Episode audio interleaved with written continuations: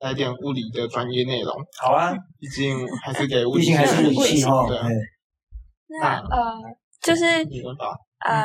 教授是怎么从就是光学，现在也有延伸到就是跟生物相关的，就是果蝇脑呃果蝇脑神经细胞动态信号成像的这个部分。呃，好，就是这个应该说，我念我在博士班的时期做的研究主题就已经是光学显微镜应用在半导体材料，还有应用在一部分在生物材料上面。嗯然后那时候做的生物材料比较多是胶原蛋白，嗯就是那个让皮肤恢复活性的，这个女生可能比较知道吧？嗯，你也知道吗？广告一直打，啊，我一直打哦啊，对我我的我的博士班的研究主题其实就是用光学显微镜在观察这些蛋白的结构。那所以应该说，跟生物医学相关的研究很早就开始了。嗯哎哎哎那为什么会做脑这件事情？我觉得一样是个机缘巧合，是有人牵线起来的。嗯对，就是呃，在我变成助理教授的第可能第三年吧左右，第三第四年左右，呃，跟一位清大的研究员开始有一些合作。嗯那那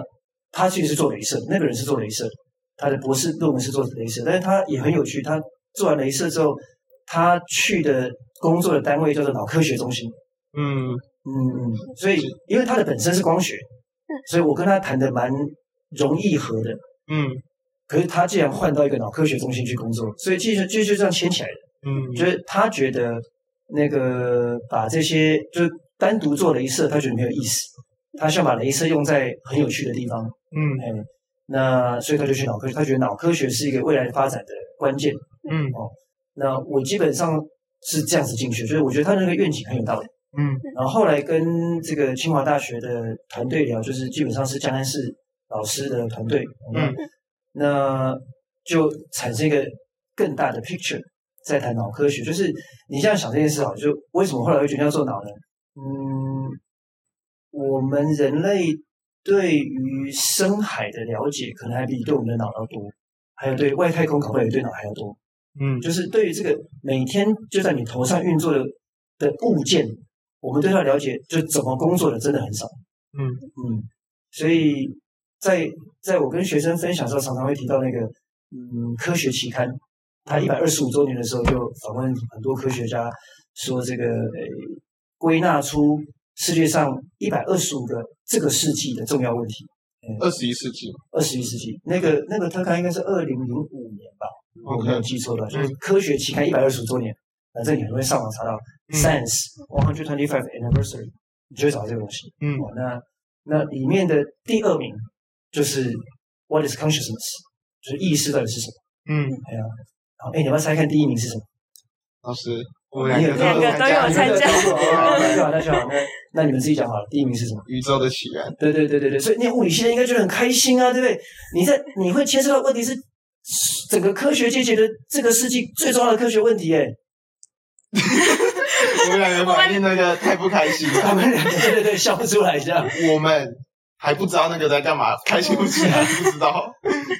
对，反反反正我今天的重点不是 promote 宇宙的写作，我也不要讲太多，对不对？但我只是觉得说，就是你你念物理系，如果发现说，哎，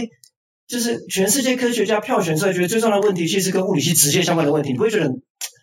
鱼肉有对，鱼有点与有肉容焉焉，，或是觉得我可以 be part of it，那不是很棒吗？没错，对不对？就是就是大学的目的，其实大家一起来合作，把那个知识往前推嘛。嗯这个大家不是只有老师呢，学生是大学的主体吧？学生人数比老师多太多了。嗯，就是其实是我说那个大家的意思是，老师跟学生一起把人类的知识往前推，这个才是大学的目的。对啊，哦，所以啊，我不我不要再讲宇宙那个话题了，就是我要讲的是，那脑科学脑也是个重要，就是譬如说意识怎么形成这件事情，说真的并不知道。然后我觉得物理学有一个长期的习惯，是我们不碰触主观的东西。嗯，像哥本哈根前身的意识呢，很讨厌，对丢对对掉对对对对，就是物理学习惯处理客观的世界，嗯就是尤其是实验实验要可以重复嘛，嗯对我我我在这边把笔丢下去，它会等加速度掉到地板上，你丢也会，我丢也会，他丢也会，嗯到美国之后一样会，对，就是就是要可重复，嗯哎，然后要客观，可是意识是个很麻烦的事情，嗯好像是个主观经验哦嗯，所以我觉得物理学长期以来有一个抗拒不太碰这个东西。嗯，但但是你说真的，这个算不算物理呢？如果把物理拆开讲，叫做万事万物的道理好了，我们的脑怎么运作，怎么不算吗？因为我们觉得人没有道理啊。对， 哦，你这个结论笑的也蛮有趣的，这样。嗯那所以，anyway，我觉得，我觉得这件事情特别适合物理系的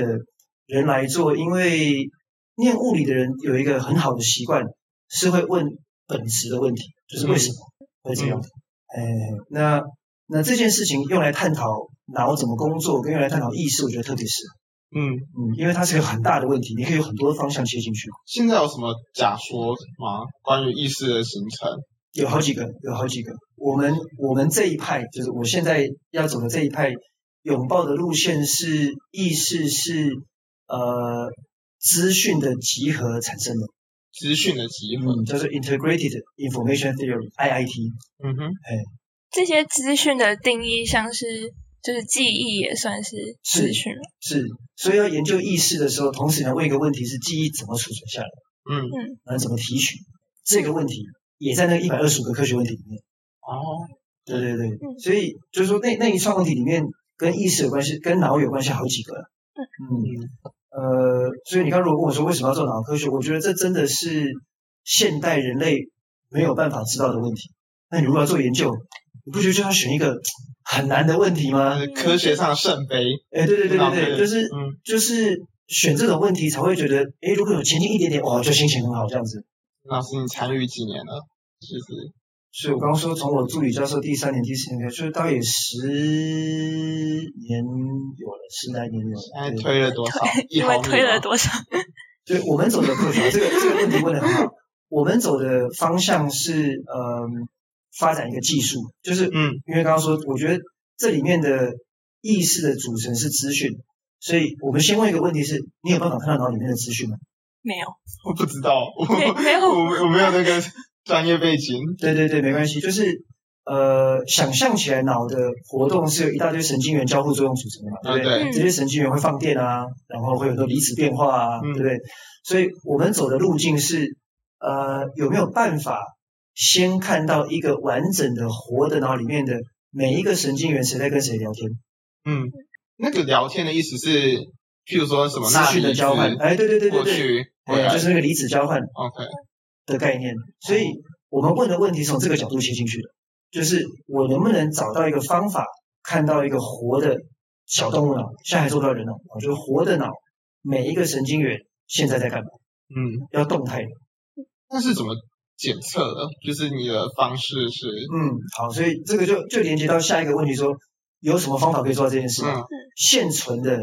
所有影像技术，啊，就是医学影像技术，大部分看不到细胞，因为解析度不够高。就是那种你要看到全身的那种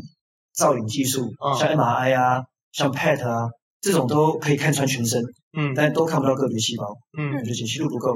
解析度超级高的应该叫电子显 微镜吧？对太高了。对对对，但但它的诶、它的问题不是解析度太高，它的问题是它没办法做活的。哦，那个为什么？对，为什么不能做电子显微镜要在真空里面做，哦，哦，不知道，没有操作过我们。三知识，遗憾这怎样么子操作？哦，就是，哎，也真的有人在研究那个怎么在电子显微镜那边看活细胞。哎我们系上的赵志宇老师就有做过这件事，嗯，哎，就是在电子真空环境下维持一个水膜，然后让细胞活在里面，哦，对，也很酷啊。就有很多事情完全超过你的想象，嗯对对对，所以真的要找人聊，你才会知道，哎嗯就是在这边坐着想是不会发生的。那那所以我们走的途径是光学显微镜的原因，就是在光学刚好介在医学影像跟电子显微镜中间，嗯，就是光要看到细胞应该没有任何问题，嗯这我想你们小时候就看过了，对不对？嗯光学显微学看到细胞绝对不是问题，但光学显微学面临的挑战是穿透深度不够深。所以穿透深度的意思是它有，它不只是二 D 的平面的意对思吗？，我要看到一整个脑，你看我刚刚的命题是我要看到一个完整的脑，嗯每一个细胞，所以我要看到三度空间的影像哎，嗯而且要在很短的时间内取完三度空间的影像，嗯我才能看到每个细胞的活动。对我如果一张影像拍一秒钟，第二张拍一秒钟，哦，我慢慢一层一层扫完，整个三 D 影像可能就要一个小时。嗯那就不用讲什么动态行为啊，对不对？嗯下面这个神经在 fire 的时候，上面根本看不到，哦所以我其实需就是这个挑战在于几个面向，就是如果你想影像技术的话，大概不脱几个考量：对比、解析度、穿透深度跟速度。嗯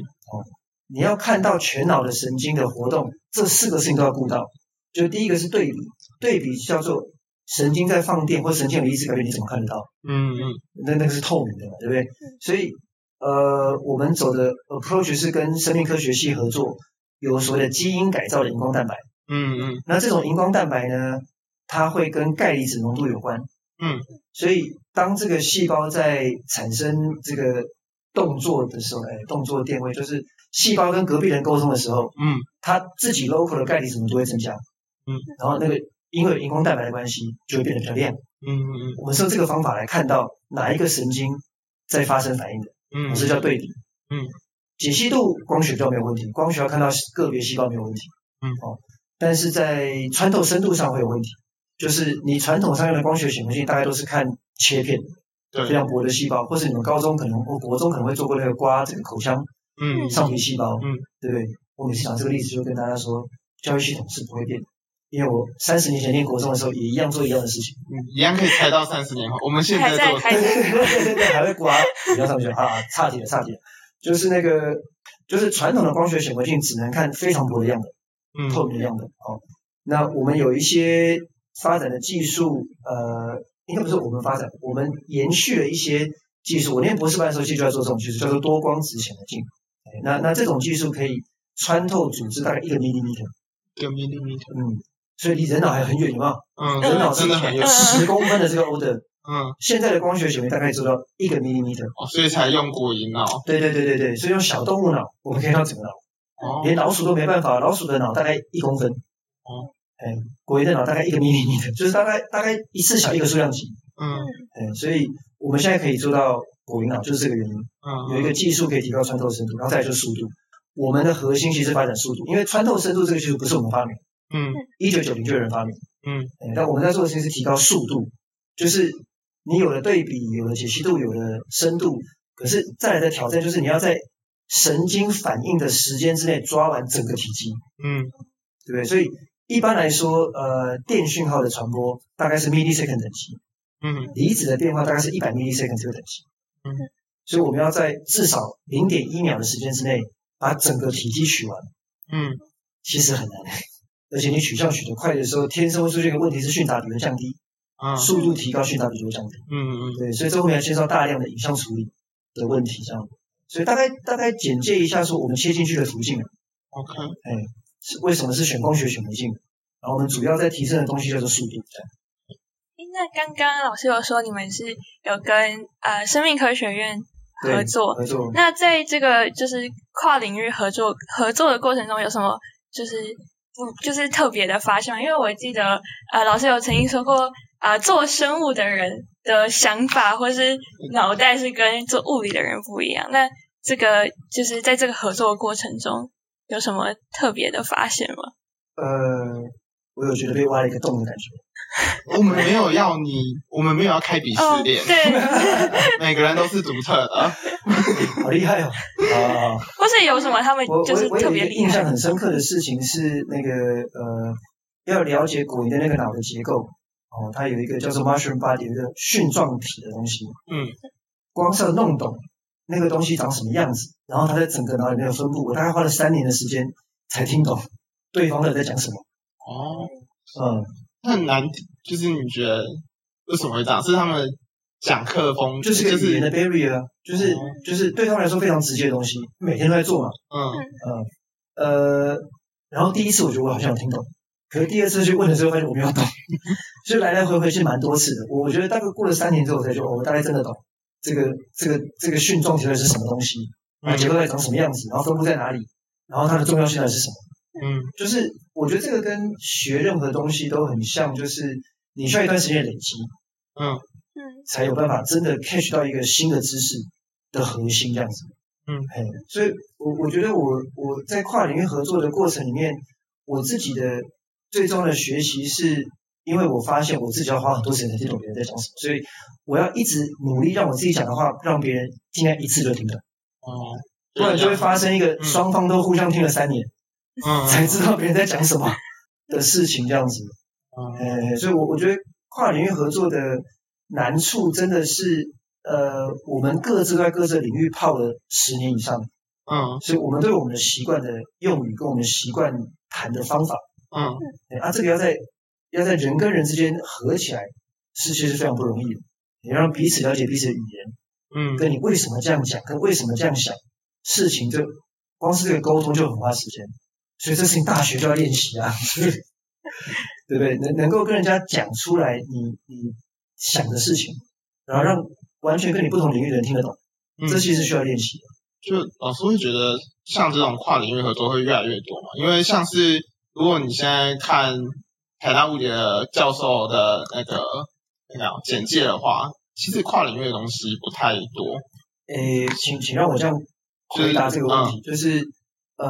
所有真实世界的问题都是跨领域。哦，就只是他写的一项而已。对哦，我举个例子，你说高能理论要不要跨领域呢？